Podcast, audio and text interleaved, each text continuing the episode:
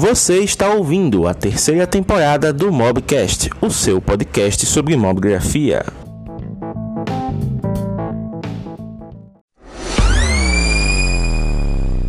Olá, mobgrafista, seja muito bem-vindo a mais um episódio aqui do Mobcast, o seu podcast sobre mobgrafia. Esse que é o último episódio do ano, né? Porque todo ano, quando o ano se encerra, as pessoas ficam mais reflexivas, começam a ver o que aprenderam no ano, começam a montar listinhas do que querem fazer no ano seguinte.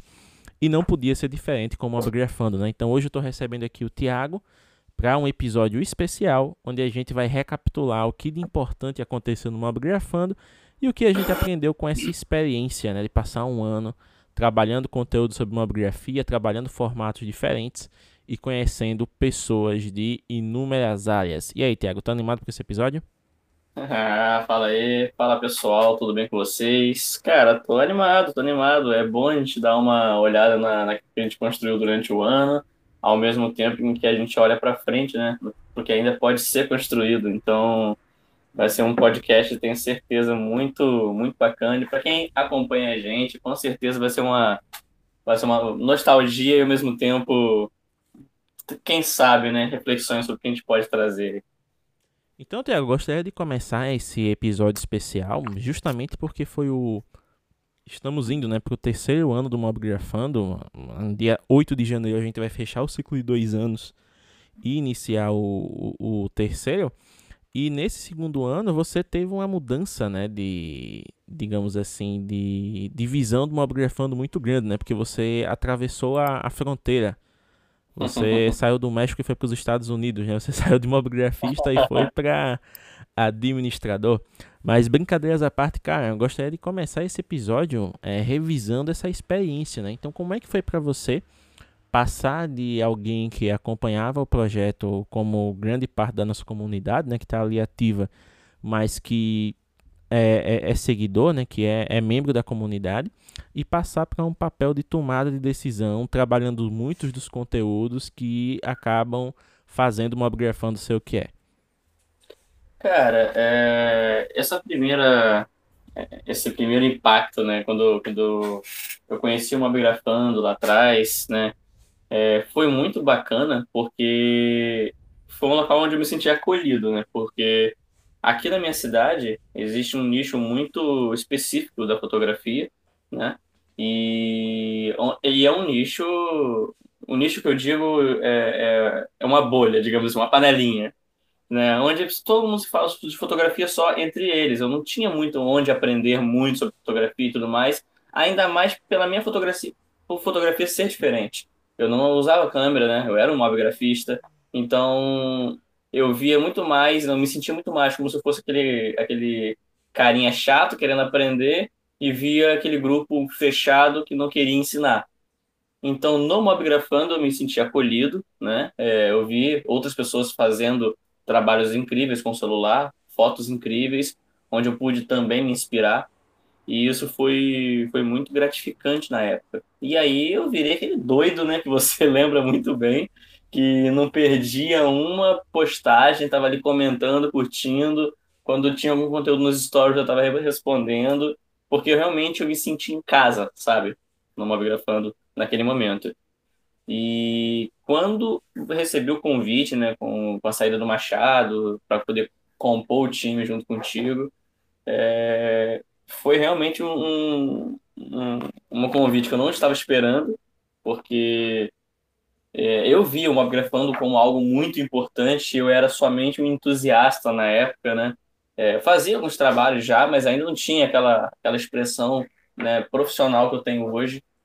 Então, foi uma resposta gigante na época, mas assim, serviu de um incentivo também muito grande para eu crescer, é, tanto como, como é, mobgrafista, como profissional realmente da área da fotografia, porque aquele, aquele peso de, poxa, agora eu estou no papel de né, administrar essa página junto com o James, honrar o convite e ao mesmo tempo tentar passar para a galera um pouco do que eu sei. Então era basicamente, agora eu tenho que estudar o triplo para quando alguém quiser tirar alguma dúvida, eu estar ali à disposição para ajudar, porque quando eu precisava de ajuda não tinha muitas pessoas para quem pedir ajuda. Então era, era você que normalmente eu pedia alguma dica, alguma coisa. Então agora eu queria estar disposto também a ajudar outras pessoas que tivessem as mesmas dúvidas que eu estava tendo lá no início.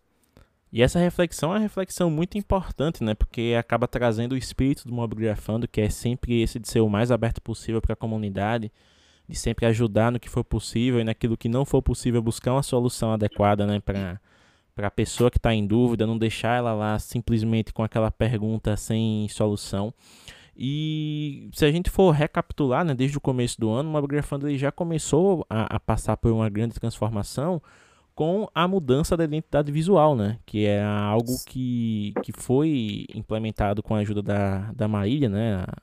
A artista de letra da, da página Rabiscando Sonhos, que é uma amiga minha aqui de Penedo. E quando eu passei a, o que eu queria fazer, né, para ela, é, eu queria trazer algo que fosse mais dinâmico, né?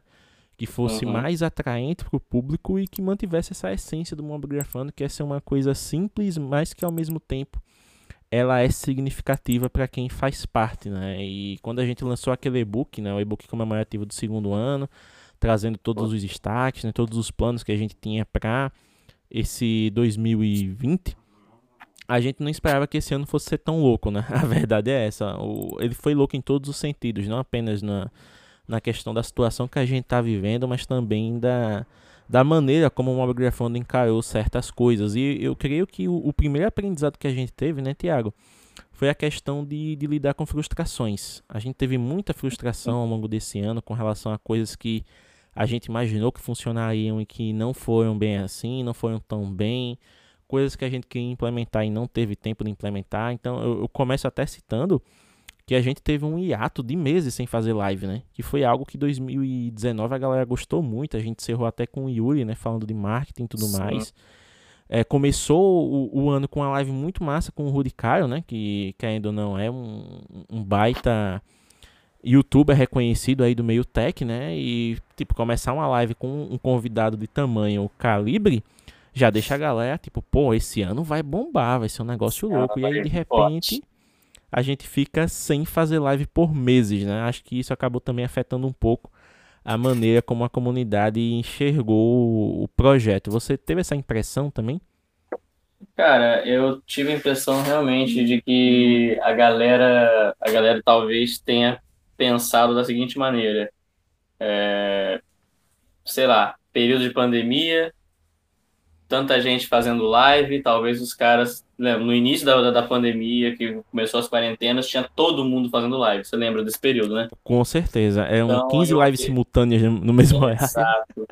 Eu penso o seguinte, porque até mesmo porque algumas pessoas já comentaram isso comigo, inclusive, que pensaram que a gente deu um tempo nas lives justamente porque a gente não queria ser mais do mesmo, saca? Então, eu não sei, foi uma interpretação que algumas pessoas tiveram, e eu comentei né, que era uma maneira de se pensar. Mas na real, o que aconteceu, gente? Na real, o que aconteceu é que tudo aconteceu, né? A questão de, de tempo que passou a ficar mais escasso, né? Tanto você quanto eu começamos a ter atividades extras aos sábados, principalmente à noite, que faziam com que a gente ficasse afastado né? E isso acabava influenciando a questão de buscar convidados para poder né, trazer para as lives e tal. Isso pois acabou é. meio que desanimando, né? É, foi a primeira grande frustração assim do ano que eu considero, que foi a questão Sim. justamente de não ter aquela mesma energia de antes para poder fazer as lives, de olhar para tudo que estava acontecendo, né? Não, não que concorrência fosse o caso, porque a gente já explicitou isso que número pra gente não é problema. A gente pode fazer live para uma pessoa que a live vai estar tá valendo.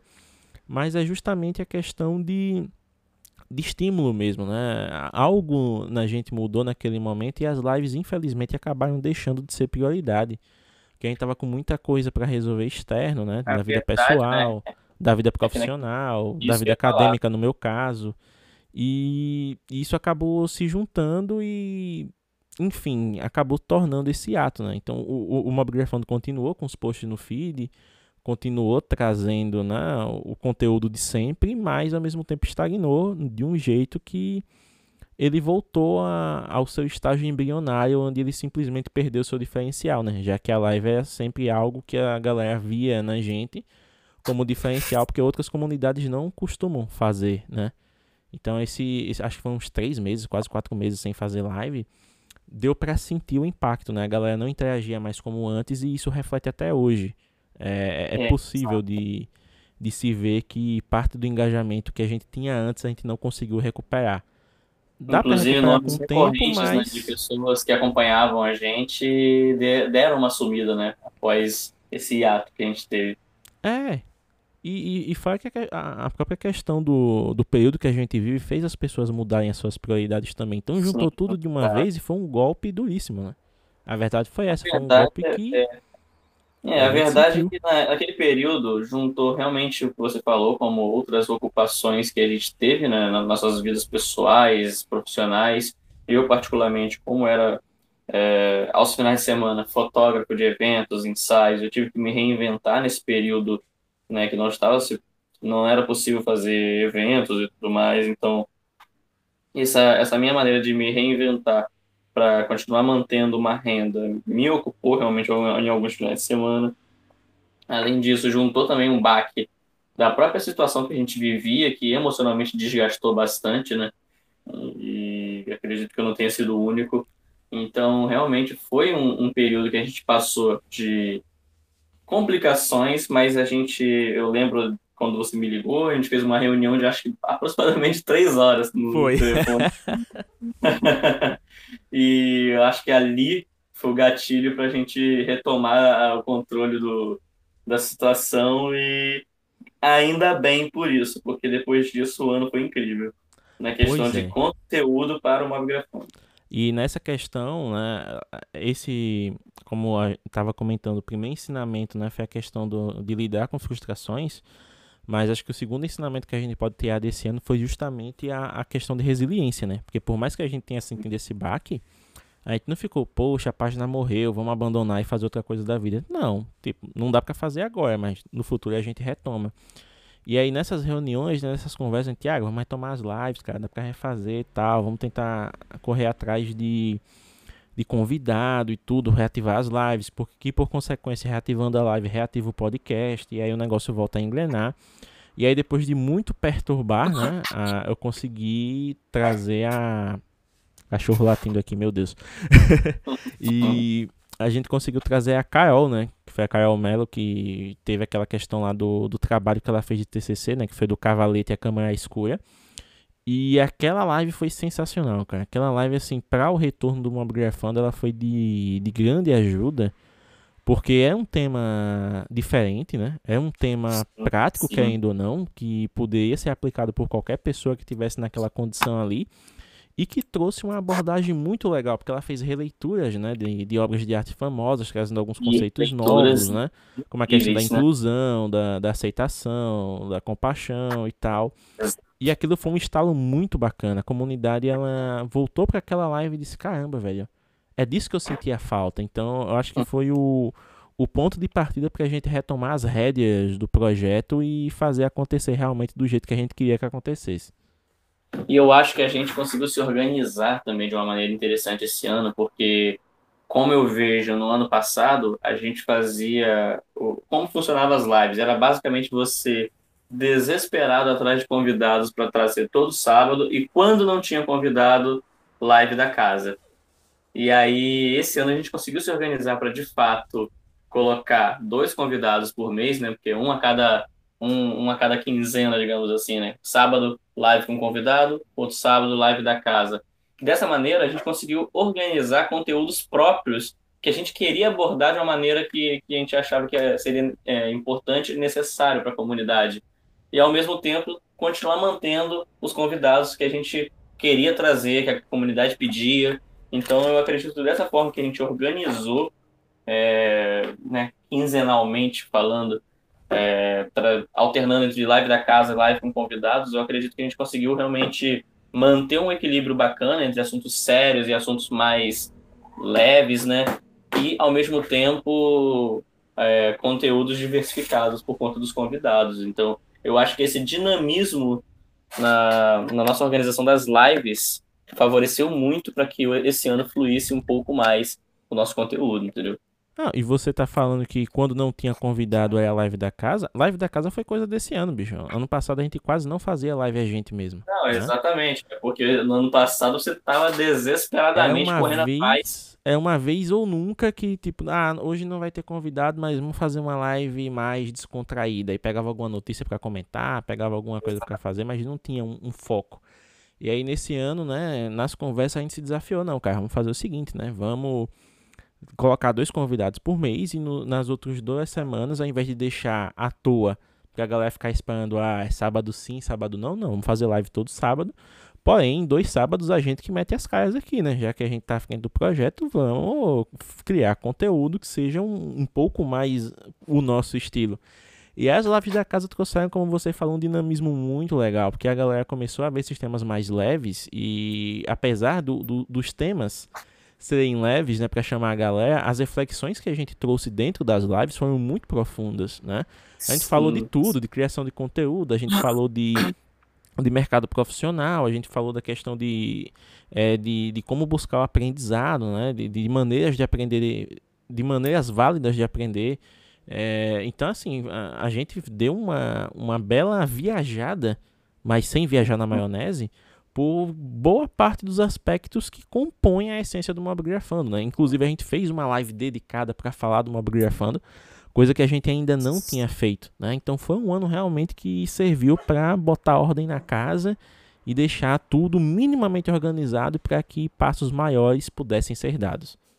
Não, perfeitamente. Você pontuou muito bem isso. Inclusive, é, é, o exemplo mais claro de que o assunto que a gente abordou fez sentido, né, e valeu a pena, foi depois chegar pessoas que acompanharam a live, né, no meu direct mesmo, não, não mandaram nem no direct do Malgrafando, mandaram no meu perfil, e dizer, cara, obrigado por essa live. É, isso explodiu a minha cabeça e mudou a maneira como eu estava enxergando o meu negócio. Então, assim, a gente fez uma live para mob grafistas, mas que se aplicava também a, ao mercado fotográfico, e o assunto que a gente abordou explodiu a cabeça da pessoa e fez ela pensar de uma maneira diferente para ela olhar com mais carinho para a questão mercadológica do, da fotografia que ela estava aplicando. Então, isso aí já faz, para mim, já faz valer a pena toda a live, entendeu? Se uma pessoa conseguiu aprender ou fez sentido para ela, já, já valeu a pena a live. E isso foi constante, né, com os assuntos que a gente trouxe nas lives da casa. E isso me deixou muito feliz, entendeu? Não, isso nos deixou muito felizes, né? Porque ter esse tipo de feedback é algo raro na maioria das páginas até. Sim, né? sim, até pessoas que, que, que, são grandes produtores de conteúdo, que têm páginas com milhões de seguidores, não conseguem ter esse tipo de feedback mais próximo. Às vezes tem aquela coisa, nossa, seu conteúdo é muito bonito, nossa, o que você fala é muito bacana, mas não tem aquela, a, a, aquela identificação né, da pessoa se ver naquilo. E a gente conseguindo fazer isso com o Mobgrafando, que é uma página modesta, que é uma página que está dando seus primeiros passos né, em prol de se tornar algo maior, é algo que é muito recompensador, né? Porque tudo que a gente faz é feito para para a comunidade, é feito para os membros. Então, ter esse tipo de feedback, ter esse tipo de retorno, ter esse tipo de aceitação, de aceitação e principalmente de fidelização é importante, porque todas as lives a gente tinha praticamente as mesmas pessoas assistindo, ou seja, a gente conseguiu criar uma audiência onde as pessoas elas dedicam o seu tempo para consumir aquilo que a gente traz. E isso é muito gratificante. Sim. E olha que bacana. Eu até uma curiosidade. Eu, eu né, para fazer para contar do início, só para contextualizar. Eu fui fazer uma entrega de um trabalho e era um trabalho infantil, né? Era uma fotografia infantil e tal, era um chá de bebê, se não me engano ou chá de revelação, algo do tipo. Não lembro agora exatamente, porque faço muito trabalho assim.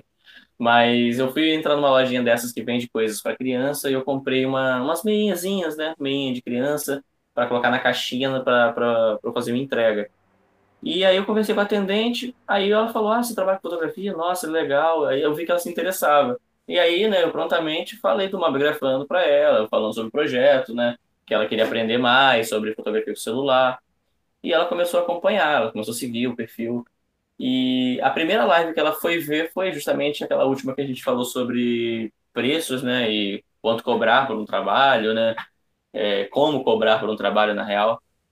E ela ficou do início ao final da live. Isso foi muito gratificante porque eu percebi que foi um nome novo e alguém estava chegando agora e de, já de cara ficou durante as duas horas de live que a gente fez. Então, foi muito gratificante isso, sabe?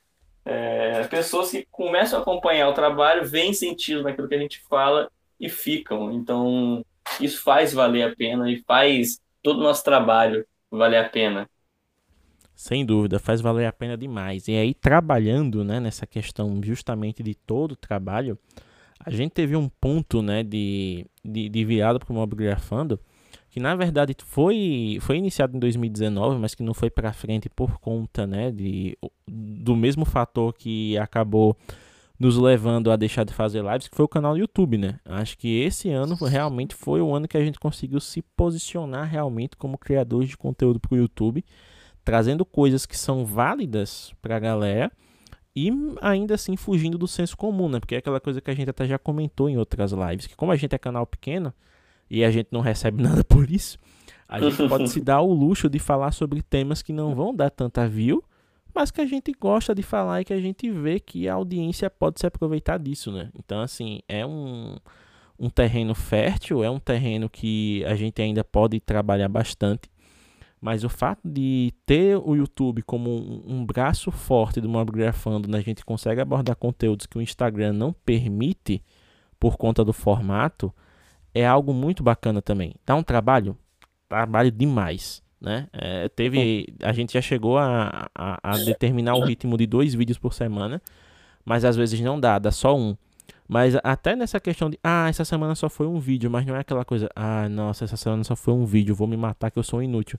Não, cara, é aquela coisa do. Nossa, essa semana foi um vídeo, show. Então, assim, é, é, é, é, tudo experimentação, né? É, é tudo a gente tá aprendendo. E aí, quando definir realmente o formato que vai ter a cara do mob grafando, que vai ser aquela coisa que a pessoa vai bater o olho e vai dizer, pô, é conteúdo do mob grafando, vou assistir. Então a gente leva tempo, mas a gente já deu o primeiro passo e isso é importante, né, para poder alcançar uma certa relevância, não relevância de nossa, eles são youtubers famosos, mas relevância de, pô, estamos criando conteúdo e a comunidade está gostando. Apesar de você ainda estar tá meio travado nessa parte, né, senhor Tiago? Lembre que o ano está acabando. Não, mas é... cada um, cada um tem o seu tempo, o meu vai chegar com calma para vídeos. Eu eu tive que me ocupar e, e destravar algumas coisas em mim esse ano também, né, para questão de de produção de conteúdo. É, foi um ano realmente de muita correria, muita, muita, muita correria mesmo. É, gente que trabalha com fotografia, né? não produção de conteúdo, mas trabalho de fato, remunerado com, com ensaios, eventos. A gente teve que se reinventar esse ano, então foi um ano de muito aprendizado, mas 2021 vai chegando aí, eu já já tô com alguns planejamentos que vão ser executados, inclusive nesse início de ano, nessa pausazinha para recesso aí, né, de eu vou parar do dia 31 até o dia 4. Na verdade, dia 4 eu volto a trabalhar, né? Dia 31, primeiros, 2 e, e, e 3. Quatro dias. Nesses quatro dias, vai ter pelo menos uns dois vídeos já gravados aí. Já vou te enviar. Você que lute para editar. e mais outros projetos que, que, que, vão ser roteirizados para serem gravados nas semanas seguintes. 2021 a gente vai manter a mesma pegada das lives, consistência e um fluxo bacana para que a comunidade possa é, apreciar um, um, conteúdo diferente, né? E duas pegadas diferentes falando sobre fotografia. Com certeza, essa é a parte que é importante, né? Trazer não apenas variedade, mas também trazer algo que as pessoas possam ter a certeza que quando elas visitarem vai ter coisa nova. Né? E falando em novidade, creio que a principal novidade para a gente esse ano foi a questão do site, né? É a... o, o site, tá site lindo, demais. lindo, maravilhoso, tesudo, enfim, é aquele que a gente olha e sente orgulho de, de ter feito, porque é, é um, uma coisa inédita para a comunidade perfeito. de fotografia mobile, querendo ou não, é um negócio de louco, né? A gente trabalhou bastante, é, você mais no, no, nos feedbacks, já né, na questão de usabilidade mesmo, eu que mergulhei lá na Album e, e montei o, o, o, os pormenores e tudo, mas assim, é, é uma, uma coisa que foi feita para a comunidade e a comunidade gostou demais, né? E até o fato da gente colocar os destaques do, do mês, né? Que já são tradicionais do Mobgrafando lá como portfólio de fácil acesso para a galera visualizar, é um negócio que chama muita atenção, porque, pô, você receber um destaque na, no Instagram, beleza, tem muita página que já faz isso, já é padrão pra galera. Mas aí ter o seu destaque postado num site e ficar lá na home é, já é outro nível, né? Então a galera fica, nossa, caramba, velho, muito obrigado tal. Então, assim, é a, a nossa maneira de tentar trazer novas experiências para um, um meio onde a galera acha que não tem mais como inovar, né? E eu acho que esse desafio é gostoso também, da gente pegar essa limitação e tentar subvertê-la ao ponto de criar algo que a galera olha assim e caramba, velho, isso aqui tava debaixo do meu nariz, eu podia ter feito um site também, sabe? Então, inclusive, é galera, é vocês legal. que estão ouvindo nesse momento, inclusive vocês que estão ouvindo nesse momento, aproveitem aí o é, que vocês estão ouvindo, sei lá, no Spotify ou no Deezer de vocês, abra o navegadorzinho aí, mobgrafando com B mudo, mobgrafando.com.br. Vão conferindo aí, enquanto vai ouvindo esse bom bate-papo com o James e o Thiago aqui. Então, vão conferir que tá lindo demais esse site. Pois é, e o site está completo, né? A gente tem lá um site com a seção de depoimentos, então a gente pôde resgatar tudo que a galera já deixou, né? A respeito de, do, do Mob Grafando, sobre as impressões deles, é, sobre o, o que eles puderam sentir com o conteúdo, impressões de convidados que já passaram pelas nossas lives. Tem a questão do blog também, que tipo, blog, pô, blog tá demais, né? textos completos, né? Tem a questão lá do, dos parceiros sendo mostrados também. Tipo, o Mobgrafando tem parceiros, velho. Olha só, quem diria? O Mobgrafando tem parceiros. Só. E parceiros que revertem benefícios para a comunidade. Então, 2020 foi um ano que a gente fez, a gente deixou de fazer algumas coisas, mas ao mesmo tempo aquilo que a gente fez surpreendeu qualquer expectativa. Né? A gente conseguiu fazer algo que confesso que no começo do ano eu achava que era inimaginável, por mais otimista que eu fosse. E isso dá um gás do caramba para fazer coisas novas em 2021. O, o terceiro ano do Mobgrafando, ele vai ser algo desafiador ao extremo, mas vai ser um desafio gostoso de cumprir. Mas sabe o que eu penso? A gente sentiu no início da pandemia, quando a gente sentiu aquele baque, desanimou, porque a gente não tinha motivo nenhum. Eu, eu também estava com esse mesmo sentimento de você, que, caramba, chegou no final do ano, a quantidade de coisas que a gente alcançou, é até difícil de imaginar que a gente alcançaria.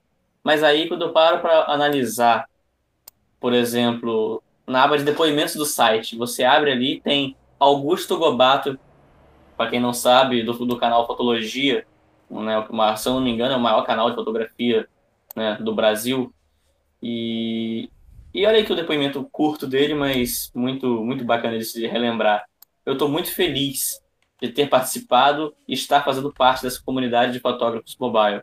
Espero ter ajudado de alguma forma com o conteúdo e quero ver esse, quero ver esse canal crescer ainda mais. Parabéns pelo um ano de hard work. Cara, se a gente já teve Augusto Gobato, do Fotologia, é, conhecendo o nosso conteúdo, participando de uma live, o que impediria de a gente crescer de fato e alcançar voos cada vez mais altos? A gente, em algum momento, começou a dar uma desanimada por conta de todos os problemas que a gente passou e, e cansaço, mas, cara, é só a gente olhar quem a gente já trouxe no primeiro ano de uma comunidade muito, muito assim, modesta que a gente poderia ver que o, o prognóstico era para era a gente chegar onde a gente chegou hoje mesmo, cara.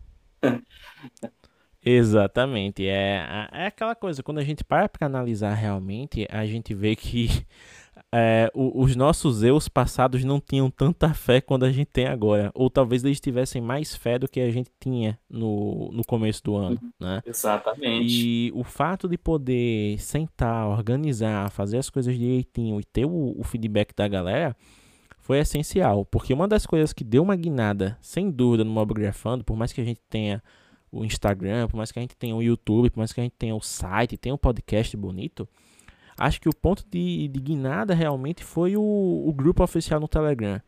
Velho, que grupo maravilhoso. Que grupo maravilhoso. Eu, eu fico muito feliz de ter tanta gente bacana lá. E cada pessoa que entra, ela se sente à vontade, ela se sente feliz em poder participar das discussões, ela se sente é, importante por estar lá. Eu acho que é, é, é isso que um grupo deveria ser, né? Um, local de acolhimento, um local onde as pessoas elas podem se sentir à vontade para aprender e para também compartilhar aquilo que sabem. E eu vejo, cara, que a galera gosta de estar lá, por mais que não seja aquele grupo part é, participativo ao extremo, onde está todo mundo comentando 24 horas por dia. Cada vez que surge alguma coisa, é uma discussão válida, é um ponto de aprendizado. Então, assim, é muito maravilhoso. É muito maravilhoso. Mas não sabe, tem outra palavra para definir. Eu não, eu não vejo esse lance de não ser participativo 24 horas como algo ruim.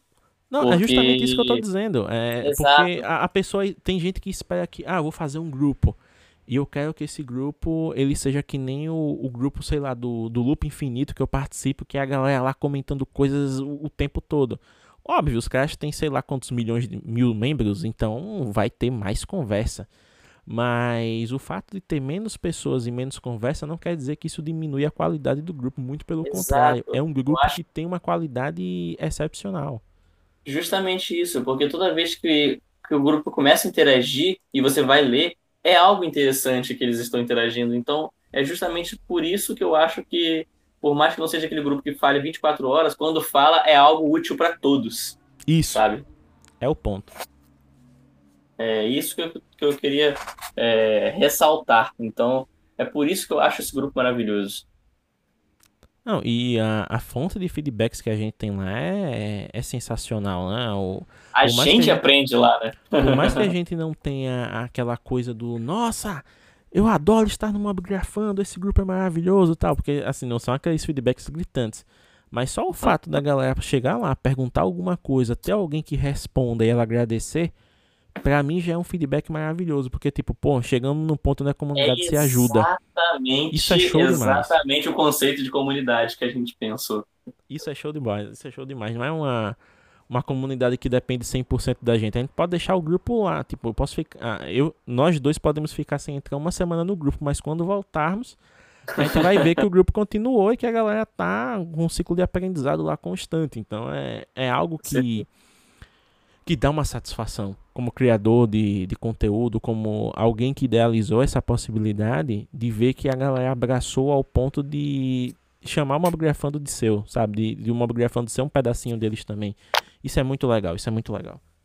Sim, isso é maravilhoso, cara. E, e, e a tendência é só melhorar, né, cara? Porque cada vez mais entra alguém no grupo que tem algo a falar, tem algo a ensinar, tem algo a compartilhar. E, e cada vez mais a gente vai aprendendo também, né? E com as diversas, né, com os diversos personagens que entram nesse grupo, é... Olha o assistente de live latindo aí. É, estão doidos aqui. Acho que tem um gato passando no muro, eles ficam loucos já. Ah, entendi. Mas como eu ia dizendo, é, com os diversos personagens que vão surgindo nesse grupo que eu acho maravilhoso, ah, vão também mudando um pouco algumas percepções que eu tenho, que você tem, e a gente vai aprendendo junto, né? Porque é uma das uma das coisas que eu vejo em muitos grupos e comunidades por aí é que normalmente os administradores são aqueles caras que se acham os donos da informação e da verdade e a gente se porta ali como apenas mais dois querendo aprender e ensinar o que sabe. É, enfim, compartilhar no final das contas, a palavra é compartilhar. Ah, e, e, é aquela coisa, né, Tiago? A gente tá comentando aqui e a gente não tá julgando que o nosso grupo é melhor ou pior que os outros. Na verdade, a gente tá só comentando o quanto estamos ah, satisfeitos. Ah, eu tô. Sacanagem, tô brincando. a gente tá só comentando o quanto estamos satisfeitos com a maneira que o nosso grupo ele tá se desenrolando, né? Essa questão Galera, de... a gente tá falando aqui sobre saúde. A gente tá falando sobre a saúde do nosso grupo. A gente, é, eu vejo como um grupo extremamente saudável, onde ninguém está ali para comprar briga de qual aparelho é melhor, ou é, se a minha foto tem mais. A minha foto é melhor do que a do fulano, a de ciclano, ou o meu trabalho é, é melhor do que o de, de Beltrano. Ali é um grupo onde eu vejo que as pessoas estão puramente para aprender e se ajudar. É Não, por isso que a gente está ressaltando a saúde do grupo, entendeu? Com certeza. O grupo mais saudável impossível. Ah, na verdade, é possível sim, a gente vai melhorar ainda mais esse grupo, porque não dá para ficar satisfeito, não. Tem que, que trabalhar para evoluir cada vez mais.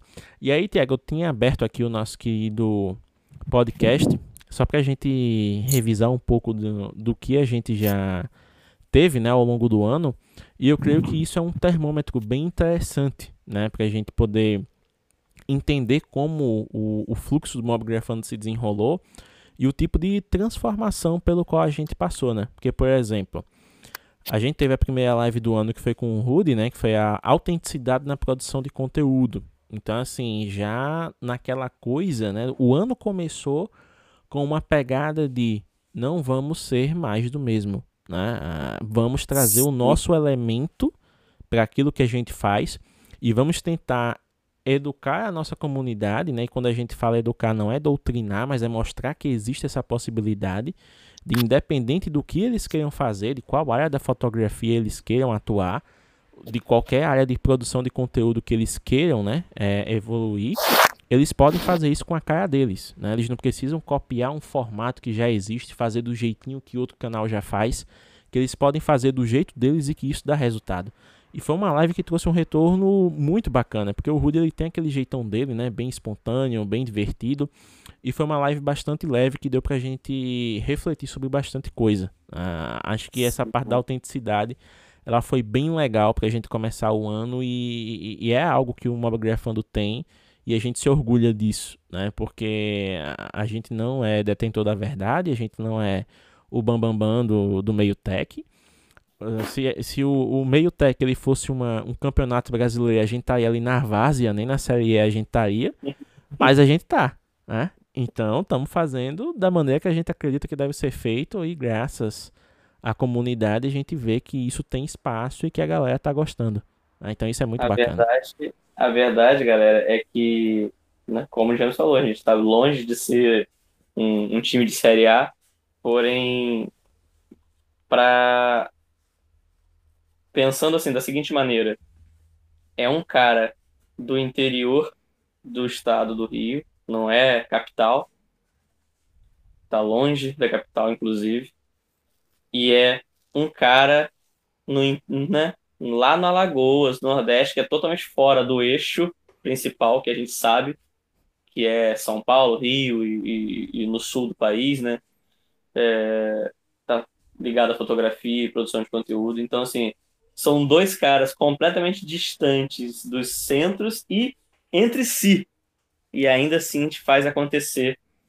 Então, assim, é, basicamente, isso aqui é mais autenticidade do que uma reunião de três horas, quase, quase meia-noite, para discutir o planejamento do ano, é, numa chamada de vídeo, né? Eu num pacote de dados, porque na casa da, da, da onde eu estava, a, internet, o Wi-Fi já tinha ido pro saco. Então, assim, é, é justamente esse tipo de, de, de garra pra gente, que a gente tem de pensar em fazer coisas novas e coisas diferentes, fugir do mesmo. Eu acho que é a cara do Mobgrafando. Eu acho que é por isso que eu me identifiquei muito com a live, né? Com o HUD.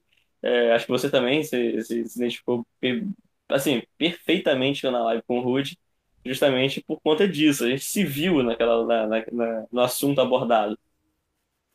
Com certeza. E aí logo depois a gente foi passando por um, um, uma, uma metamorfose, né? abordando vários aspectos da, da produção de conteúdo por conta da nossa abordagem de mesclar né? as lives com convidados com as lives da casa. E aí a primeira live da casa, né, que foi a live que a gente realmente sentou, botou a cara e disse, não, galera, hoje a live é com a gente, se vocês quiserem assistir, assistam. Se não quiserem também não tem problema nenhum, mas para quem assistir vai ser massa pra caramba. Que foi a questão de consistência no Instagram. Essa live foi muito bacana também, porque a gente tava passando por um momento né, de mudança de estratégia nos nossos perfis pessoais. E a gente acabou trazendo isso para a discussão e foi uma live muito rica, né? Porque trouxe um, uma reflexão muito legal sobre essa questão de você estar tá ali todo dia. É, é, é necessário estar tá ali todo dia produzindo coisa para o Instagram, mesmo que você não tenha vontade, mesmo que você não ache que está tão legal só para manter um algoritmo satisfeito, né? Não é nem a questão de satisfazer só a audiência, mas satisfazer um algoritmo. Então essa reflexão foi bem válida e a gente conseguiu trazer isso numa live, então foi sensacional. Sim, sim. E a prova sobre, sobre tudo aquilo que a gente conversou naquela live é que depois que a gente testou novas experiências, né, e novos formatos de, de, de se, se utilizar o Instagram, eu não tive queda em, em, números, por mais que eu não, né, é, questão de curtida, essas coisas, eu não sou tão noiado, paranoico com isso, mas meus números não diminuíram. Não, e isso é que é legal, né? Porque se o número não diminui, então você se liberta dessa amarra e começa a trabalhar nas coisas que realmente fazem sentido. Que, por exemplo, Exato. trabalhar a questão da interação com a, com a sua comunidade, como você consegue se aproximar, conversar com esse povo, uh, trabalhar melhor as enquetes, ou a, as caixinhas de pergunta, ou trazer um, um IGTV, por exemplo, que seja mais relevante. Assim, é, eu acho que isso é muito válido, porque faz com que a gente repense naquilo que está fazendo, né? E, e essa pausa para repensar, ela é cada vez mais rara hoje, porque o, o meio que a gente está inserido, ele quer que a gente seja mais imediatista, que a gente busque o resultado, que alcance o resultado e que ao mesmo tempo não pare, que já busque outra coisa para fazer. Então, assim, é muito válido ter esses momentos onde a gente pode parar e, e refletir e trazer isso para a comunidade. É, é gratificante. Sim, com certeza. E aí a gente teve a live com a Carol, né? Que foi a questão do, do cavalete e a câmera escura, que foi uma. Eu considero essa uma live de experiência. Porque a, a gente compa Eu tentei. Eu não compartilhei a tela, ó, literalmente, mas eu mostrei o trabalho dela, né? Virando a câmera, mostrando no monitor e tal. E a galera ficou encantada com as releituras que ela fez, né? Então, trazer esse aspecto muitas vezes esquecido da fotografia como arte, né? Principalmente a gente, né, Tiago, que trabalha no meio comercial, a gente vê que cada vez mais o, os conteúdos que estão disponíveis para iniciantes estão ficando cada vez mais formatados numa caixinha que não é muito abrangente, né? Aquela coisa do regras, use essas regras para ter sucesso, use esses presets, edite suas fotos desse jeito. Então, ter essas abordagens Venda criativas. para mim é... é uma facada, mas tudo bem. Não é, vou então entrar ter... nesse mérito agora. Ter essas abordagens mais criativas, elas são um respiro, né? Pra galera ver que é possível fazer mais coisas com a fotografia do que simplesmente seguir tendências de Instagram. Exatamente. E falando em Instagram e afins, depois a gente teve uma live da casa falando sobre o smartphone como ferramenta de criação de conteúdo, e essa foi uma das lives que teve, né, um, um retorno muito bacana também, porque a gente tem várias pessoas que fotografam, né, obviamente é o, é o foco da página, mas tem uhum. muitas que desconhecem, mesmo fotografando, que o seu celular pode ser usado como ferramenta, porque é aqueles criam conteúdo para YouTube, para um, um perfil dedicado, para qualquer coisa. Então foi interessante porque a gente pôde abordar isso, né? Por exemplo, citando exemplos de professores, que estava bem na época da, do, do, do, da alta do EAD, né? Da, das aulas online e tal. É, citando exemplos de lojistas também. Então foi uma live bem abrangente que acabou abrindo os olhos de, de boa parte do público. Sim, com certeza. inclusive eu recebi alguns feedback também sobre essa live que foram muito bacanas, assim, é, me deixou muito feliz, né?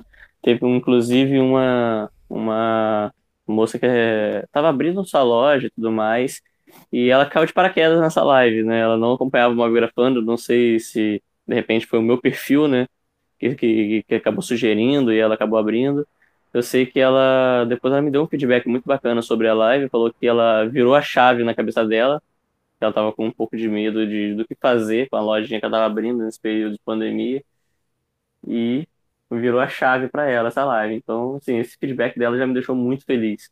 Por aquilo que a gente falou lá no início, né? Se a live fez sentido para pelo menos uma pessoa, já valeu a pena.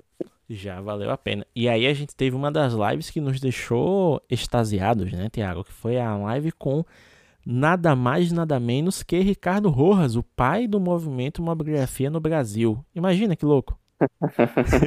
Se tem, para quem não conhece Rojas, inclusive se você não conhece, já abre o navegador e já pesquisa sobre ele.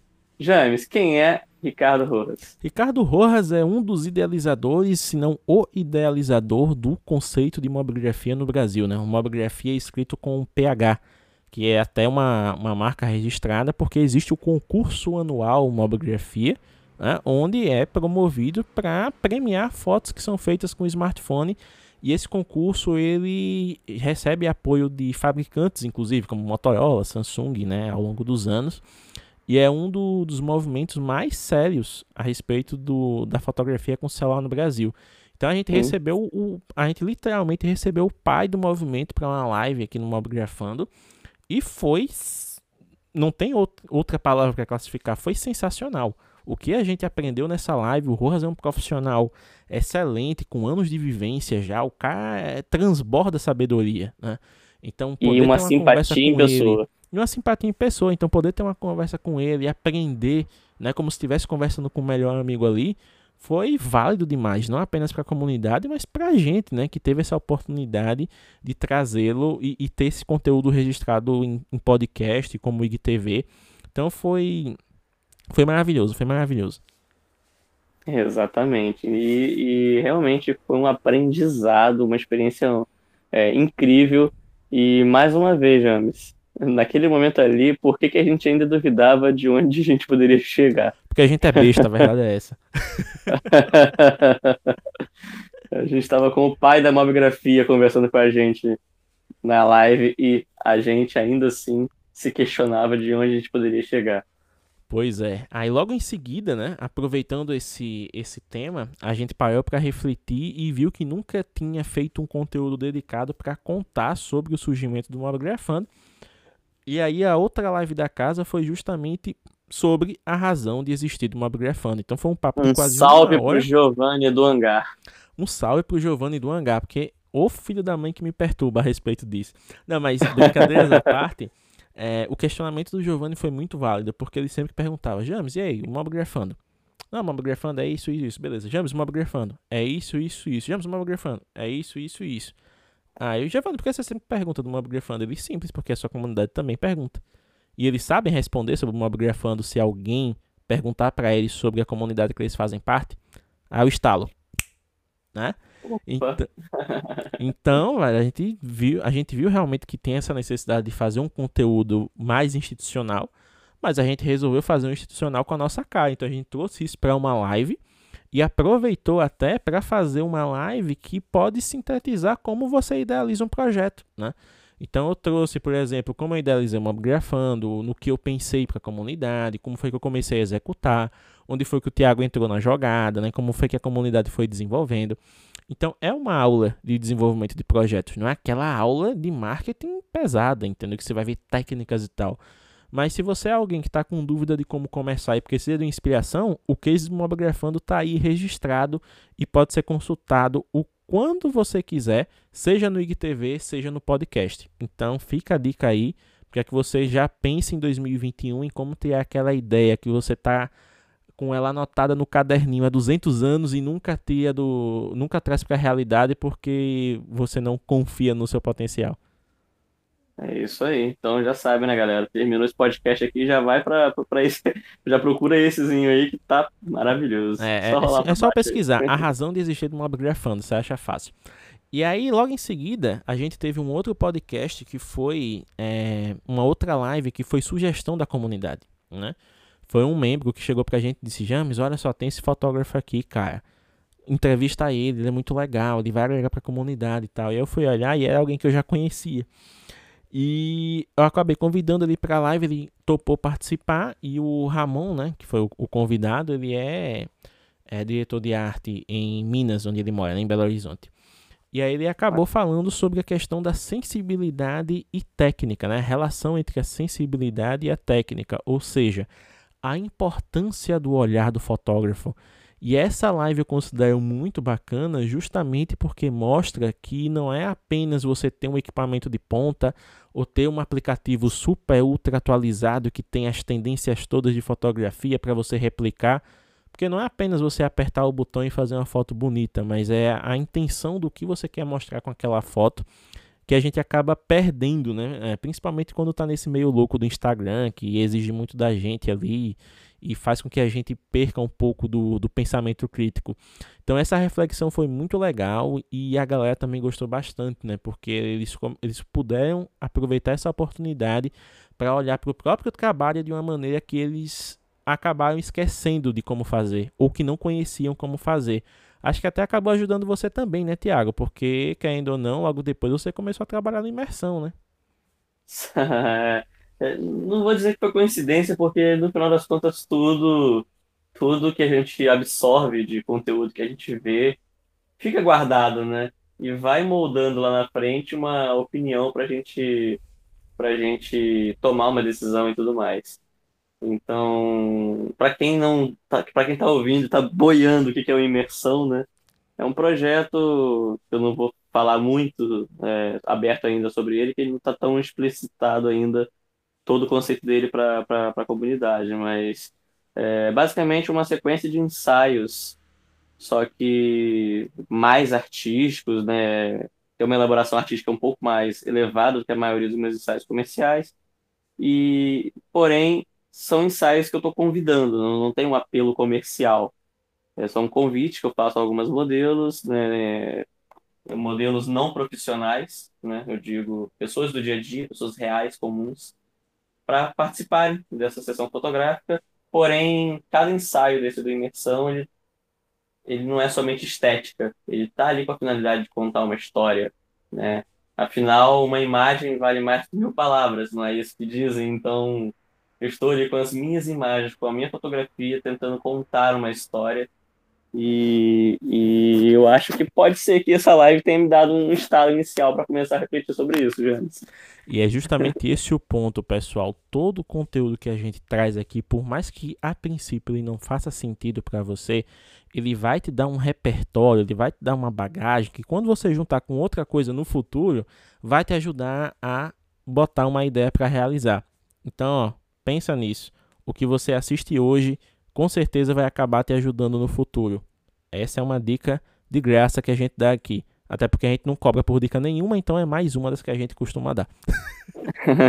e outra, e outra coisa, né? Conhecimento é, é, bagagem que não pesa. Então, oh. sempre que puder absorver alguma coisa que possa ser útil para você, mesmo que não seja no momento atual, por que não?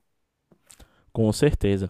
E aí, pra gente não se delongar muito aqui, né, Tiago? Porque a gente tá gravando isso aqui às 11 horas de um domingo e ainda temos que trabalhar na segunda-feira. Então, o que, é que acontece? Depois da live do Ramon, a gente acabou trazendo um papo da casa sobre a questão do fotógrafo amador versus o fotógrafo profissional. Na verdade, a gente não trouxe um, um guia definitivo, um conceito absoluto do que é amador, do que é profissional mas a gente acabou aproveitando o tema para trazer uma reflexão e mostrar o quanto é, dessa, desses termos ele acaba é, sendo é, parte integrante da vida de qualquer fotógrafo. Porque se você fotografa por prazer, por hobby e tal, você já é um fotógrafo amador. A diferença do amador para o profissional é que o profissional ele resolve levar sua paixão tão a sério que ele decide viver disso. Né? Então é um negócio bem interessante para a galera já começar a refletir sobre, nossa, o fotógrafo amador ele é pior que o profissional. Não é bem assim. Exatamente. Hoje, por exemplo, é, o Paulo Del Valle, ele decidisse que ele agora quer trabalhar com mercado de ações e ele não vai mais cobrar pela fotografia. Ele não vai mais trabalhar com, com valores. Ele vai só fotografar por prazer. Ele seria um fotógrafo profissional ou um fotógrafo amador, gente? Cara, ele seria fotógrafo, né? A Exato! Verdade, a verdade é que uma vez, uma vez que você é, se torna profissional, né? E, e quando mais uma vez frisando, quando a gente fala do se tornar profissional, é você abrir um CNPJ, você cobrar pelo trabalho, você ter escala de trabalho, você trabalhar comercialmente. Exatamente. Você acaba tendo uma rotina que às vezes te afasta da fotografia por prazer, aquela que você gosta de fazer, que é mais simples tal, mas que você tem que deixar de lado às vezes por conta das demandas comerciais que você tem que atender. Então, por exemplo, se ele parasse de, de trabalhar profissionalmente, ele ainda ia ter a fotografia como algo prazeroso na vida dele, porque ele ia fotografar a família, ele ia continuar fotografando os locais, né, que ele viajar, que ele viaja e tudo mais, mas sem pressão. Então, assim, a fotografia ela é parte integrante da vida de qualquer pessoa que é apaixonado por essa arte. A questão de amador e profissional é mais um rótulo que a, a sociedade acaba criando só para poder colocar ali as pessoas numa caixinha. Mas se a gente tirar os termos, todo mundo é fotógrafo, todo mundo tem a mesma paixão. Isso, exatamente. Eu, eu, eu, gosto de conversar contigo porque meio que a gente funciona na mesma, na mesma energia. Então, eu imaginei que você não responderia nenhum nem outro. Eu imaginei que você responderia fotógrafo. Você, conta... você veio para carimbar a minha, a minha, a minha, a minha a minha reflexão, né? Meu pensamento. Ah, isso é muito legal. E aí, de... falando em, em, paixão por fotografar, depois a gente teve uma live que foi muito bacana também, que foi com o Maguchi. Maguchi, gente finíssima, super conhecido nas comunidades de fotografia mobile, faz um trabalho com preto e branco impecável. E ela Essa eu acompanhei ele... só pelo podcast, porque eu, infelizmente eu perdi essa live por motivos de trabalho. Mas, mas não valeu a pena ouvir? Valeu demais. Porque olha, olha o título da live: Um celular na mão e muitas ideias na cabeça. Cara, foi uma aula de como você levar a fotografia com leveza, com paixão, de como você usar a ferramenta que você tem aí na sua mão, no seu bolso, para poder criar memórias incríveis. Então, assim, é uma live que eu recomendo. De... Na verdade, eu recomendo todas as lives, né? Mas se você quiser tipo, escolher uma para ouvir antes do, do fim do ano, ouça essa do Maguchi, porque, ó é batata. É, é, é, é delícia, é delícia. É perfeito essa live. E aí, Thiago, eu teve uma. Eu acompanhei essa live no, no, no, Essa live não, esse. O podcast sobre essa live, né? O podcast desse conteúdo, eu acompanhei assim. Chorando porque eu não tava com. Assim, não podia interagir no dia, sabe? De tão boa que tava. Eu falei, poxa, não dá pra voltar no tempo pra eu ficar interagindo aqui, não. E o Maguchi, ele tem uma, uma voz assim postada, né? Uma voz de radialista, então ele interagindo lá na hora, a galera parecia que se sentia à vontade para sair fazendo pergunta. Parece que o pessoal fazia pergunta só pra ouvir ele falando. então, foi, foi uma experiência bem legal. Foi uma das lives que a galera mais interagiu, mas por conta justamente do carisma dele, né? Porque ele é um cara que é muito aberto, ele não tem essa questão de meias perguntas, perguntou porque ele responde. Então foi realmente uma aula sobre a, a leveza da fotografia, né? Ele é casado com uma. Ele é casado com uma descendente, né, de, de japoneses e tal, então muito da, da filosofia oriental ele acabou incorporando também no, no trabalho dele, e isso é muito bacana de ver, né, o, o quanto o meio, o quanto a convivência ela acaba influenciando as suas ações, né, então é, é, é uma experiência diferente para você contemplar, para você absorver, e quando faz sentido, né, que instala isso na, na sua mente, você se sente inspirado para revitalizar seus projetos ou até para começar um novo. Ah, com certeza, com certeza. E no final das contas, todas essas experiências são válidas, né? Pra, ah, com certeza. Que é assim, elencar aquela. Não tem como elencar uma definitiva. Eu mesmo não tenho uma. Não tenho um. Eu não consigo conceber pegar uma dessa, desses 26 episódios aqui e conceber um como, nossa, esse foi o definitivo do ano. Eu fico muito orgulhoso de ter produzido cada um deles. Ah, com certeza, com certeza. É tipo você que pedir para um pai escolher que, qual filho é o seu filho favorito. Olha que em alguns casos é fácil de decidir, viu?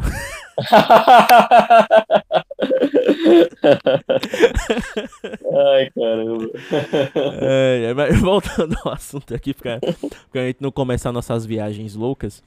É, teve uma live que a gente não teve propriedade nenhuma para falar, Tiago. Foi a live mais rasa do ano, foi aquela que a gente errou mais, foi aquela que a galera viu que a gente não se identificava com o conteúdo, que foi justamente as nossas considerações sobre Zenfone 7 e Zenfone 7 Pro. Cara, isso que dá, né? Nossas considerações baseadas na, na, nos vazamentos e previsões, né? Exatamente, ainda não tinha sido. É, na época né, que a gente fez a live, ainda não tinha sido lançado oficialmente, né? O, o smartphone. Então a gente pegou todos os rumores que tinham lá e juntou nossa experiência de, de Zen fanáticos, né? É, há anos. Ah, você desde 2015, né? Isso, desde o primeiro Zenfone, Zenfone 5, ou desde 2017 a gente juntou essa bagagem e fez uma live refletindo sobre a, a questão né, do, do que, da estratégia da ASUS, do que ela estava fazendo e tal. Foi uma live que, que, digamos assim, ela se assemelha mais ao que o pessoal costuma fazer no, no meio tech, né? De fazer aqueles vídeos de previsão, de, de rumores e tal. Mas foi um conteúdo que foi bem interessante de fazer também, porque, querendo ou não, a gente acabou vendo que muito do que a gente comentou na live acabou né, se tornando realidade depois. Sim, sim. A verdade, a verdade, gente, vou abrir o jogo aqui para vocês que estão acompanhando agora, é que o James queria fazer esse, esse, esse vídeo só para vocês pararem de encher o saco dele, que ele não faz esse conteúdo de lançamento de aparelho. E sacanagem, tô brincando, não foi isso não. a gente realmente é, é fanático e a gente estava muito animado, empolgado para ver o que sairia sobre o Zenfone 7. Aí saíram algumas notícias, né, alguns vazamentos, não notícias, alguns vazamentos que deixaram a gente um pouco em choque. Então a gente foi comentar sobre isso, né? Como a, a retirada do peso da entrada P2, né? Mas no final das contas foi uma live que foi bem interessante de fazer e tudo mais. Então eu gostei, gostei de, dessa experiência. Pois é, aí logo em seguida, Tiago, a gente começou na, na fase de, de trazer convidados de peso, né? E, e tipo assim, foi o, a, o segundo semestre para o Mobgrafando, né? o último quadrimestre, na verdade, ele foi assim, impactante em todos os sentidos, porque olha lá, a gente começou com o Lutestone, falando de fotografia em Instagram, Nossa, né? Eu lembro da sua frase antes de trazer a Lutestone. Eu, Thiago, quer saber? Eu vou começar a ativar o modo cara de pau. Cara de pau, exatamente.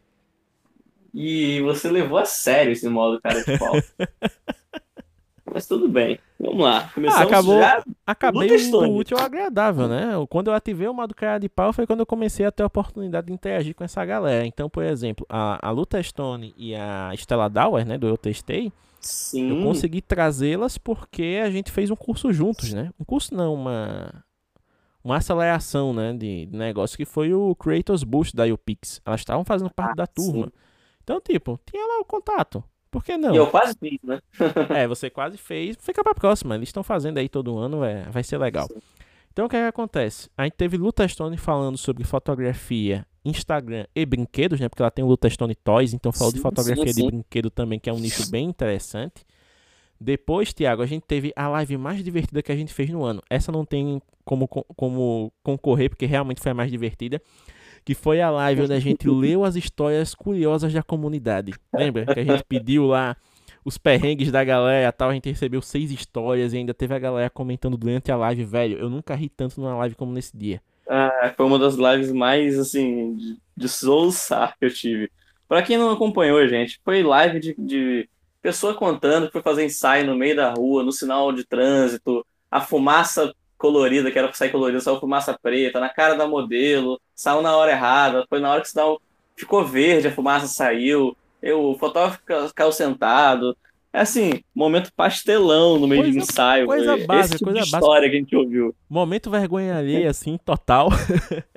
e aí tem essa e mais cinco histórias lá que vocês podem conferir. Então fica aí a dica, porque a, a, a live inteira é um Poderia ser roteirizada e transformada num, num episódio especial de comédia da Netflix. Aí depois Sim. a gente teve a Estela Dauer, que foi. Nossa, a, a live com a Estela foi sensacional também, porque né, ela falou da questão da, da imparcialidade no mundo dos reviews, né? Que a Estela é uma das pioneiras do, do meio tech no Brasil. Ela já tem, eu testei há 10 anos, cara. 10 anos produzindo conteúdo é muita coisa. Muita Sim. coisa mesmo. Ela já passou por Ela tudo, né? pode dizer que quando chegou aqui tudo isso era mato. Era tudo mato. Então, assim, conversar com alguém com essa bagagem e com uma visão isenta, né, de como produtor de conteúdo, porque, tipo, a gente aproveitou o embalo para conversar sobre essa questão. Nossa, a pessoa trabalha com marcas, aí só porque trabalha com a marca é que tá achado de vendido. E ela conversou bastante né, a respeito disso, da questão do, uh, de como funciona né, produzir conteúdo para marcas e tudo mais. Então, assim, foi uma live bem legal, bem esclarecedora. E se você tem curiosidade de saber mais né, sobre como o seu youtuber favorito trabalha, ou se você tem um canal e quer saber como funciona o trabalho com marcas, é uma live que eu recomendo que você ouça porque ela traz muito conteúdo útil para aplicar no seu projeto. Aí depois a gente teve uma live da casa, Tiago, sobre a psicologia das coisas. Essa, essa live foi bem interessante também, né? Que você sim, acabou sim. trazendo um pouco do seu conhecimento aí de, de gestão de cervejas, né? Porque tem aquela questão lá dos rótulos e tal. Então a gente acabou fazendo uma experiência bem lúdica, bem didática pra galera, mostrando a influência das coisas. também das tintas, né? Que eu, do, com os anos de pintura que eu tenho. Exatamente, não. O cara pintou aí com o, cara tem de pintura quase o que a Estradal tem de, de, de, de review aí no, nas costas. Então, ele sabe do que está falando. 10 anos. então, assim, psicologia das cores também bem legal, né? A influência das cores na fotografia. Aí no começa as lives que rolaram no mês de outubro e essa foi a cara de Paul Master, porque acho que eu já contei para vocês, né, que eu trabalho desde o começo do ano com o Paulo Del Valle. E eu acabei trazendo a equipe toda para fazer live com a gente. Então a gente começou com a, com a Giovana Barbosa, né? Que ela, ela é storyteller, né? No caso, ela faz um, trabalho de fotografia muito delicado, muito legal. E aí a gente trabalhou uma live sobre a narrativa da imagem e sua importância na fotografia. É, essa live, para quem quer trabalhar com fotografia autoral, ou para quem quer dar uma pegada diferente para os seus ensaios, para suas fotos de paisagem, de rua, é uma live essencial, porque a Giovana ela conversa de uma maneira muito bacana, ela tem um carisma muito legal e você consegue aprender muito. Né? Então, assim, foi uma live muito bacana de fazer. Depois, né, Tiago, a gente teve aquele papo da casa sobre os 10 anos de Instagram, e essa foi uma live que a galera interagiu bastante também, porque a gente falou das mudanças, né, da plataforma, como a, a audiência foi sendo impactada, como ah, é que ah, ela está encarando sim, essas mudanças. Então, assim, deu pano pra manga essa live. Sim, sim. Eu tava querendo lembrar que teve alguma coisa diferente nessa live, mas agora eu lembrei, essa live eu não gravei daqui de casa. Ah! tava querendo lembrar que essa live teve alguma curiosidade. Pronto, aí, curiosidade. Tava na casa da deusa suprema, né? Tava na casa da deusa suprema. Muito usando bom. um pacote de dados da metade do sinal, mas na força da vontade a gente conseguiu. é isso aí. Aí depois a gente teve a live com o Rafael Malta, né? Que é o gestor de, de conteúdo do, do Paulo e é aquele que me dá chicotadas quando eu erro, os Paranauê. e o Rafael, ele é um fotógrafo de paisagem, assim, exímio, né? É, é o habitat natural dele se isolar do mundo, procurar paisagens, né? Mais intocadas para fotografar. E ele acabou trazendo isso, né? A gente acabou conversando sobre a fotografia de paisagem e sobre a questão de gestão de conteúdo, porque ele também tem experiência produzindo conteúdo para outros portais, como tudo celular. Ele já foi roteirista para matérias de lá. Então foi uma live bem legal e que trouxe um aprendizado bem bacana para quem quer entrar nessa área também, né? De, de redação, de, de gestão de, de múltiplos conteúdos, né? gestão de equipe também. Então foi uma, uma bela de uma aula para quem gosta de ver os bastidores né, do, do mundo da, da produção de conteúdo. Não, com certeza. Com Aí certeza. Depois... Inclusive, só então, uma observação. Pode fazer a observação. É, para quem está ouvindo até aqui nesse podcast, vocês perceberam a quantidade de nomes diferentes, de setores diferentes que a gente já citou? vale a reflexão para mostrar que o Mobigrafando ele vai ser útil para você. Se não foi até agora, em algum momento vai ser, porque a gente traz pessoas ligadas à fotografia de todas as áreas possíveis. Até quem não é relacionado diretamente com a fotografia. Exatamente, até quem não é diretamente ligado à fotografia, mas em algum momento vai ter alguma ligação e isso pode ser útil para você. Pode não, vai ser útil pra vai você. Vai ser útil, com certeza. E aí depois a gente teve aquele papo da casa, né, Tiago, falando sobre uma iniciativa inédita no Brasil, que foi o Anuário da Fotografia, né, organizado pela Album, e que trouxe pela primeira vez estatísticas organizadas sobre os fotógrafos brasileiros, né? Por exemplo, há quanto tempo eles atuam no mercado, quem é robista e quem é profissional, qual a principal área, né, que o pessoal investe, por exemplo, casamento, formatura, ensaio. Então a gente pegou esse documento, né, né, detalhou as estatísticas e comentou, tentando fazer um paralelo também com a mobigrafia. Né? Então foi uma, uma live diferente, mas foi uma live bem interessante também, porque trouxe dados técnicos de uma área que geralmente as pessoas olham assim e dizem, ah, é só apertar um botão, o que é que tem de mais nisso aí?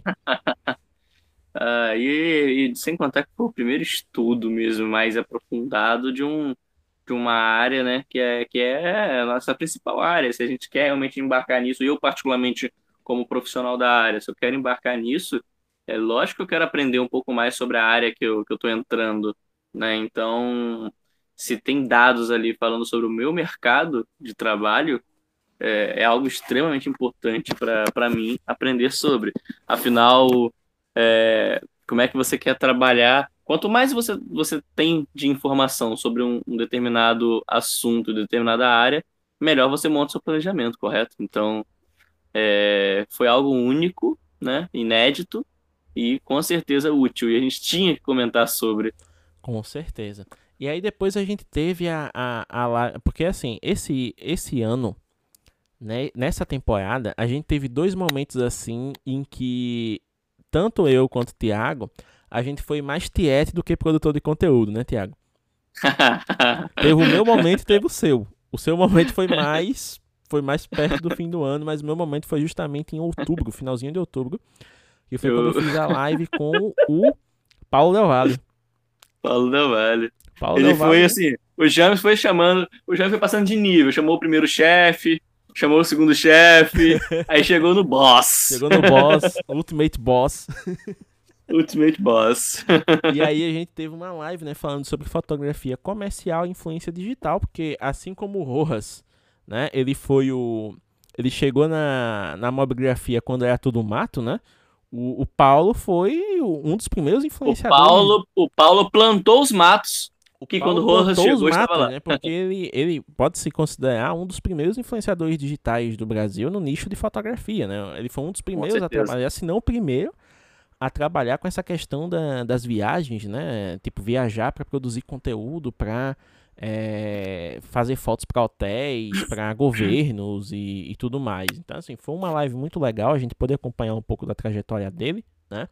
É, de como ele foi notado pelo Instagram, na época que o Instagram ele tinha os usuários recomendados, então ele ganhou muita muita relevância por conta disso e a partir daí ele começou a ver que a, porque ele é designer de formação, mas Sim. a partir desse momento ele começou a ver a fotografia como algo que ele poderia fazer para se sustentar e que ao mesmo tempo ele poderia ter prazer fazendo isso, né? Então ele se dedicou à fotografia e hoje ele é o profissional que é né, no Brasil, é, trabalhando para grandes marcas, inclusive né, ele, ele, é o responsável pelas campanhas globais da Motorola, só para você ter uma ideia, ele que fotografa boa parte dos lançamentos, né, que faz aqueles materiais que vão para site, é, para lojistas e tudo mais.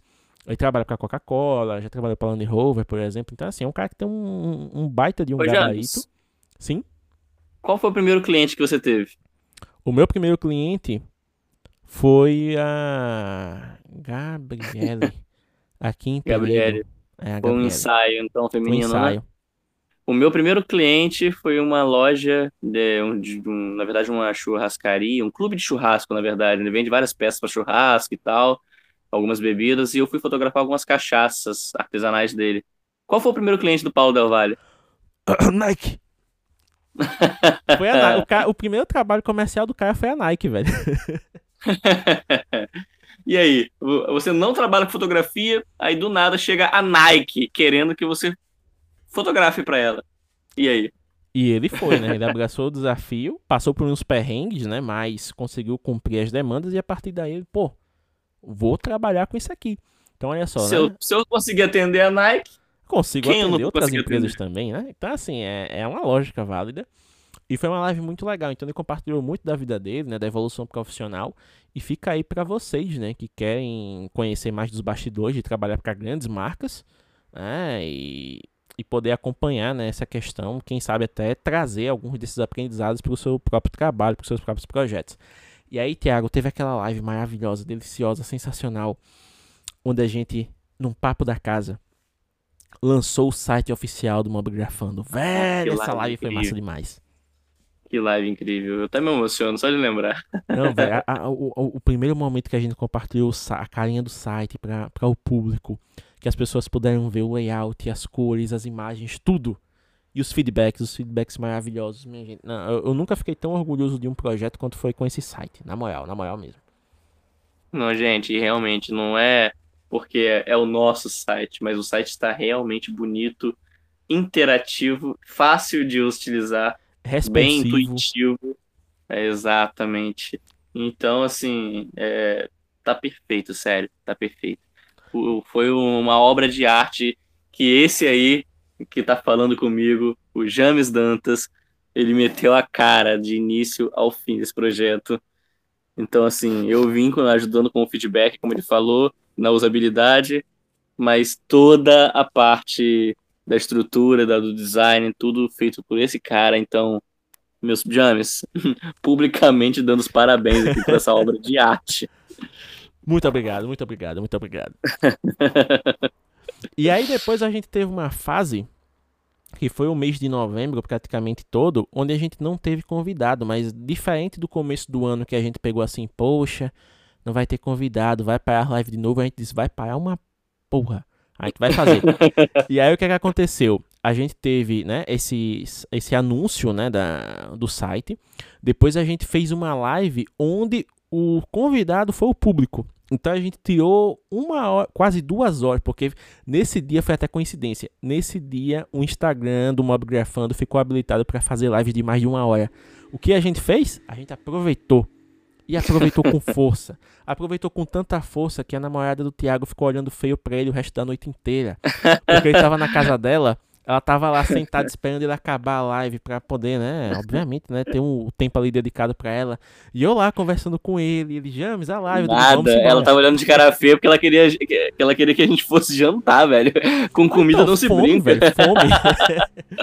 Mas, brincadeiras à parte, foi uma live muito legal. A gente aproveitou pra responder foi. muitas dúvidas da comunidade. Foi uma das lives mais interativas também.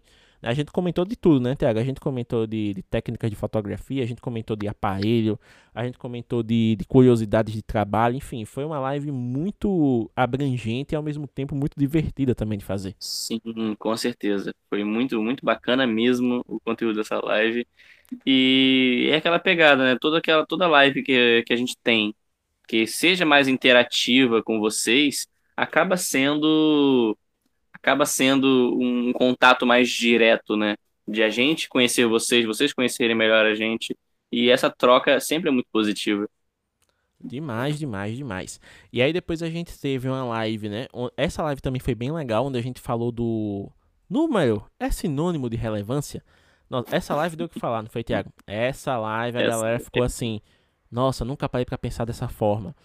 a gente acabou dando uns estalos legais em boa parte da comunidade justamente por desmistificar essa questão do, da importância dos números. É tanto que eu confessei nessa live até que se eu pudesse voltar no tempo e tomar umas decisões diferentes para uma grafando, eu tomaria sem pensar duas vezes, porque hoje eu fico olhando e digo, caramba, velho, eu queria deletar essa, essa, esse negócio todo, só porque, uhum. enfim, é, tem número, mas não tem alma. É, com certeza. Mas é, tudo no final das contas é aprendizado, é aprendizado né? Então, com certeza. Que ainda não, eu penso da maneira que eu penso hoje porque eu tive essas experiências desastrosas. é, no final das contas, tudo é aprendizado, isso aí. E aí, Thiago, teve aquela live também enigmática. Essa live deu o que falar. Essa principalmente para quem quer se profissionalizar, né? Que a gente falou sobre o quanto cobrar pelo seu trabalho. Velho, essa live. Cara, esse foi um assunto que pessoalmente eu sempre quis falar. Eu confesso, inclusive, era um assunto que eu sempre quis falar, mas eu acho que eu não tive ainda, não, tinha tido gatilho, sabe, para falar, ok, agora é o momento de falar. Até que chegou numa, no momento certo, que foi uma dúvida de um, de um, de um fotógrafo iniciante da minha cidade, e aí, sim, aí sim chegou realmente o momento, me deu gatilho e eu trouxe esse assunto, né, James? E, e foi, foi, muito assim, válido, foi muito pertinente. Foi muito válido, foi muito válido. Foi uma live muito gostosa de, de, de se, de se falar, sabe? De, de se fazer. E a, a, interação da galera foi muito boa, tanto na, na, antes da live, durante a live e depois da live. Então, foi, foi assim, uma das lives que eu posso dizer que foi uma das que eu mais gostei de falar esse ano, entendeu? De assunto. Porque eu vi que ajudou muita gente, não só uma pessoa. Eu vi que fez sentido para muitas pessoas, sabe? Com certeza. Então, esse é o nosso objetivo, né? Se faz sentido para uma pessoa, já tá valendo. Imagina quando faz sentido para a comunidade inteira, né? Então, foi, foi bem legal. E aí, para finalizar, a gente chegou em dezembro, esse mês maravilhoso, né? Onde a gente inverteu a ordem. Ah. Novembro foi todo sem convidados. Aí dezembro foi todo com convidado. A Exato. gente teve o, o, Lucas, que foi também indicação da comunidade, né? O mesmo membro que indicou o Ramon indicou o Lucas e foi super válido, né? Lucas Gonçalves, porque ele é diretor de arte, né? Numa agência lá em Blumenau. E ele tinha acabado de fazer uma campanha para uma grande empresa, né? Uma empresa de eletrodomésticos e tal, que é a Cadence. Cadence, Cadence, sei lá. Não sei como é a pronúncia. Mas aí a, a, acabou vindo a calhar porque a gente conversou sobre a influência do conteúdo mobile na publicidade. Nossa, ele deu uma baita de uma aula. Ah, Foi. Se ele Real. quisesse, ele podia formatar essa live como um curso e vender, porque ficou muito Exato. Foi muito maneiro. É, ele falou da questão do, de como as empresas, né, as agências principalmente, elas estão trabalhando com esses novos formatos, como é que elas estão abordando o público em diferentes redes sociais, como é que os influenciadores são é, escolhidos para poder participar das campanhas, o que é que a empresa quer que eles façam para poder alcançar a audiência. Então, assim, foi muito, foi uma aula de bastidores mesmo. É, e, e, a galera gostou muito, né? Tanto que é uma das lives mais vistas lá do, da página, é um dos podcasts mais ouvidos. Né? Então dá pra ter uma noção de que o tema é bem relevante e, e se você quiser ter conteúdo aí para maratonar nesse início de ano, esse é um dos podcasts, esse é um dos episódios que você vai querer ouvir sem dúvida. Com certeza, porque eu particularmente aprendi muito naquela, naquela live, então é, tenho certeza que vai ser válido para todos vocês.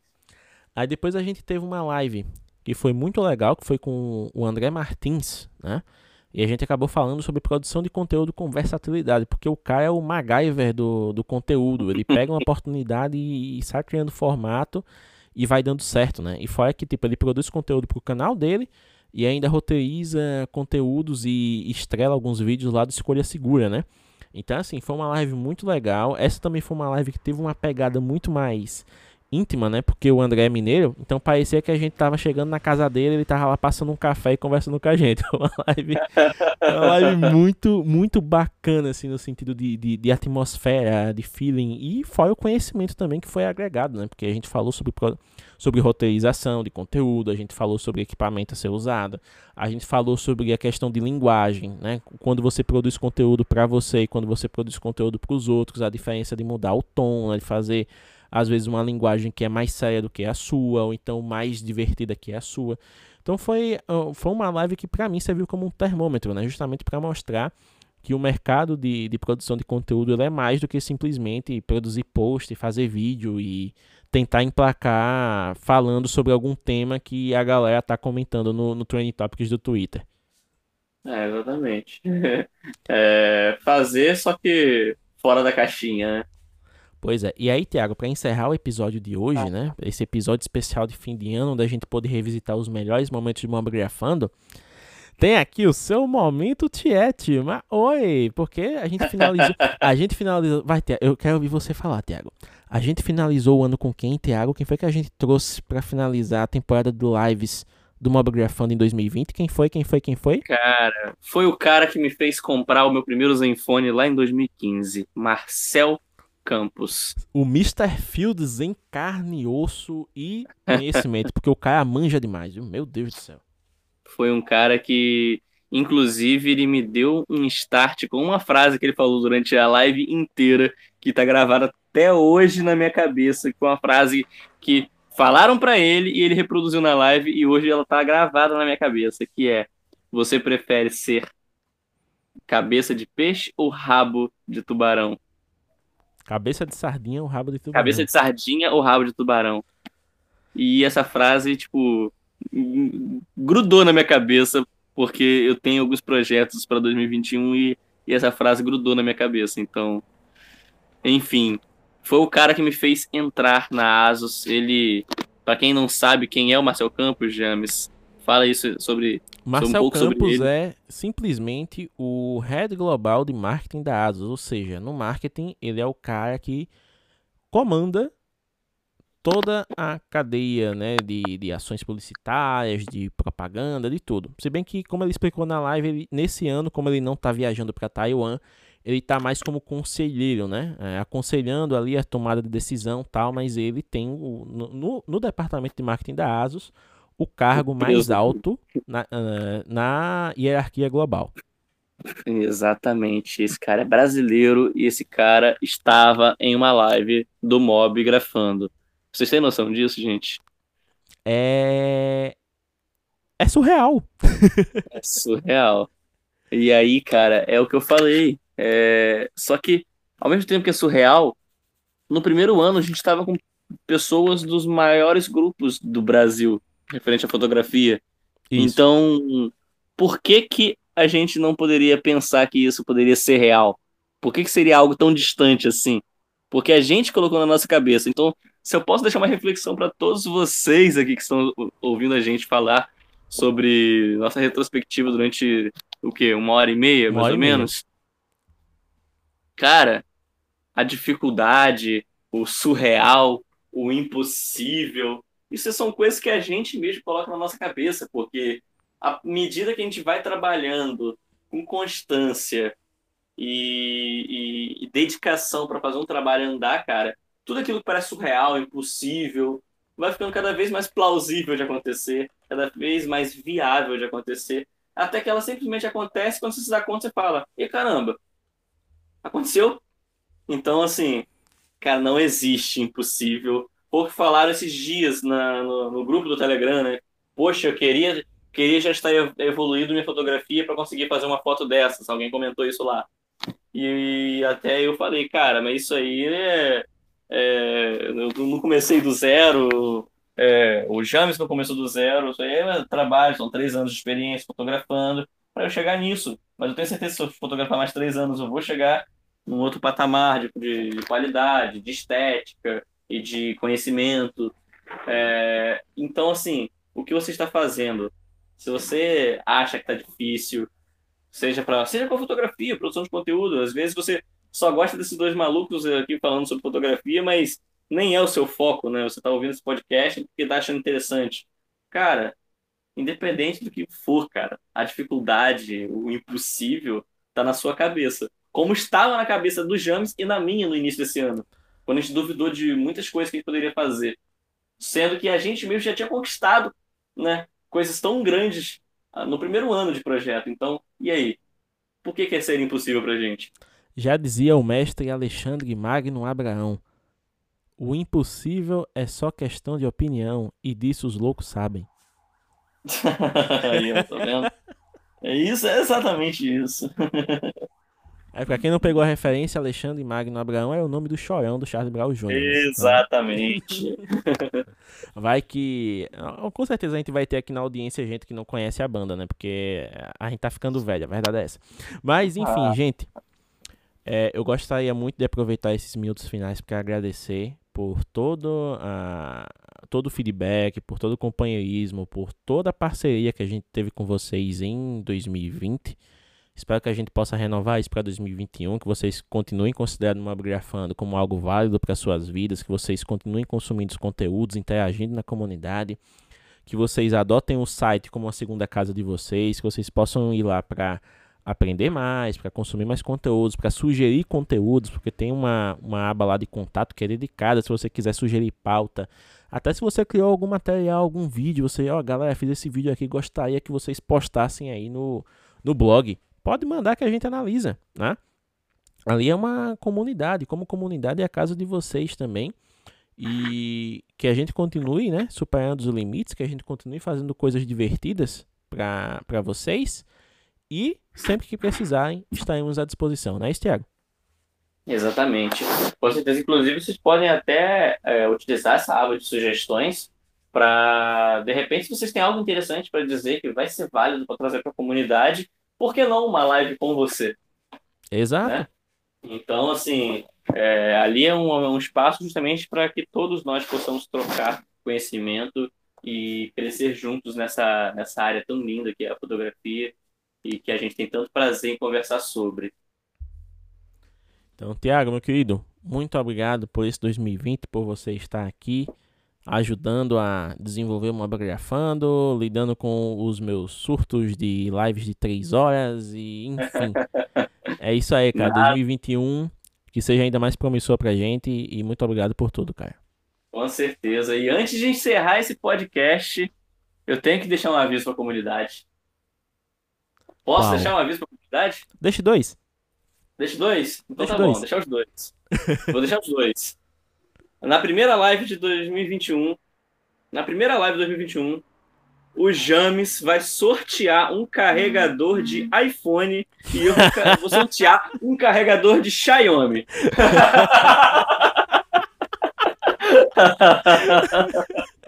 A gente vai ter que fazer isso na live com o Guto, né? Lá do, do, do Grátis. É brincadeira, gente. Por favor, não cobre isso a gente. Tiago, nos coloque na saia justa, cara. Senão a galera vai cobrar. Olha que em 2021 os aparelhos não vão vir com carregador. A galera vai cobrar, mano. gente, brincadeiras à parte. É, James, obrigado você por ter feito aquele convite lá atrás para mim acreditar né, na, em mim para te ajudar nessa nessa missão tão linda que é o Mobigrafando. É, como eu falei contigo, né, sempre acreditei nesse, nesse projeto, ele foi extremamente viável para mim lá, quando eu era apenas um entusiasta da fotografia, tentando aprender sobre, e hoje eu vejo a importância que tem o projeto, porque eu estava do outro lado é, buscando conhecimento sem ter muitas informações ainda, e hoje a gente está do outro lado da, da, da mesa, podendo orientar, instruir, e se não tiver na nossa alçada, trazer alguém que possa instruir, passar informação para quem está ávido por, por conhecimento. Então, só te agradeço por todo esse ano também maravilhoso que a gente teve no Maveira Franda. E é isso aí, galera. Muito obrigado por ouvirem essa uma hora e meia de devaneios produtivos. Espero que vocês tenham curtido essa retrospectiva singela e nos vemos novamente em 2021, a partir do dia 8 de janeiro, quando completamos três aninhos de existência. Então, um abraço, cuidem-se, cuidem dos seus entes queridos, mantenham-se seguros e é isso aí. Nos vemos em breve. Valeu, galera. Usem máscara e consciência nesse finalzinho de ano. Abraço.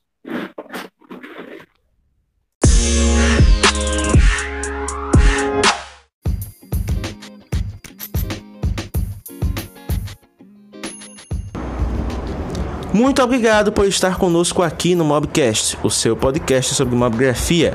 Compartilhe este episódio com outras pessoas para que elas possam aprender sobre o tema e envie a sua mensagem de voz para participar dos próximos episódios. Você pode enviar esta mensagem através do Anchor FM, se você usar a plataforma, ou através do nosso grupo oficial no Telegram.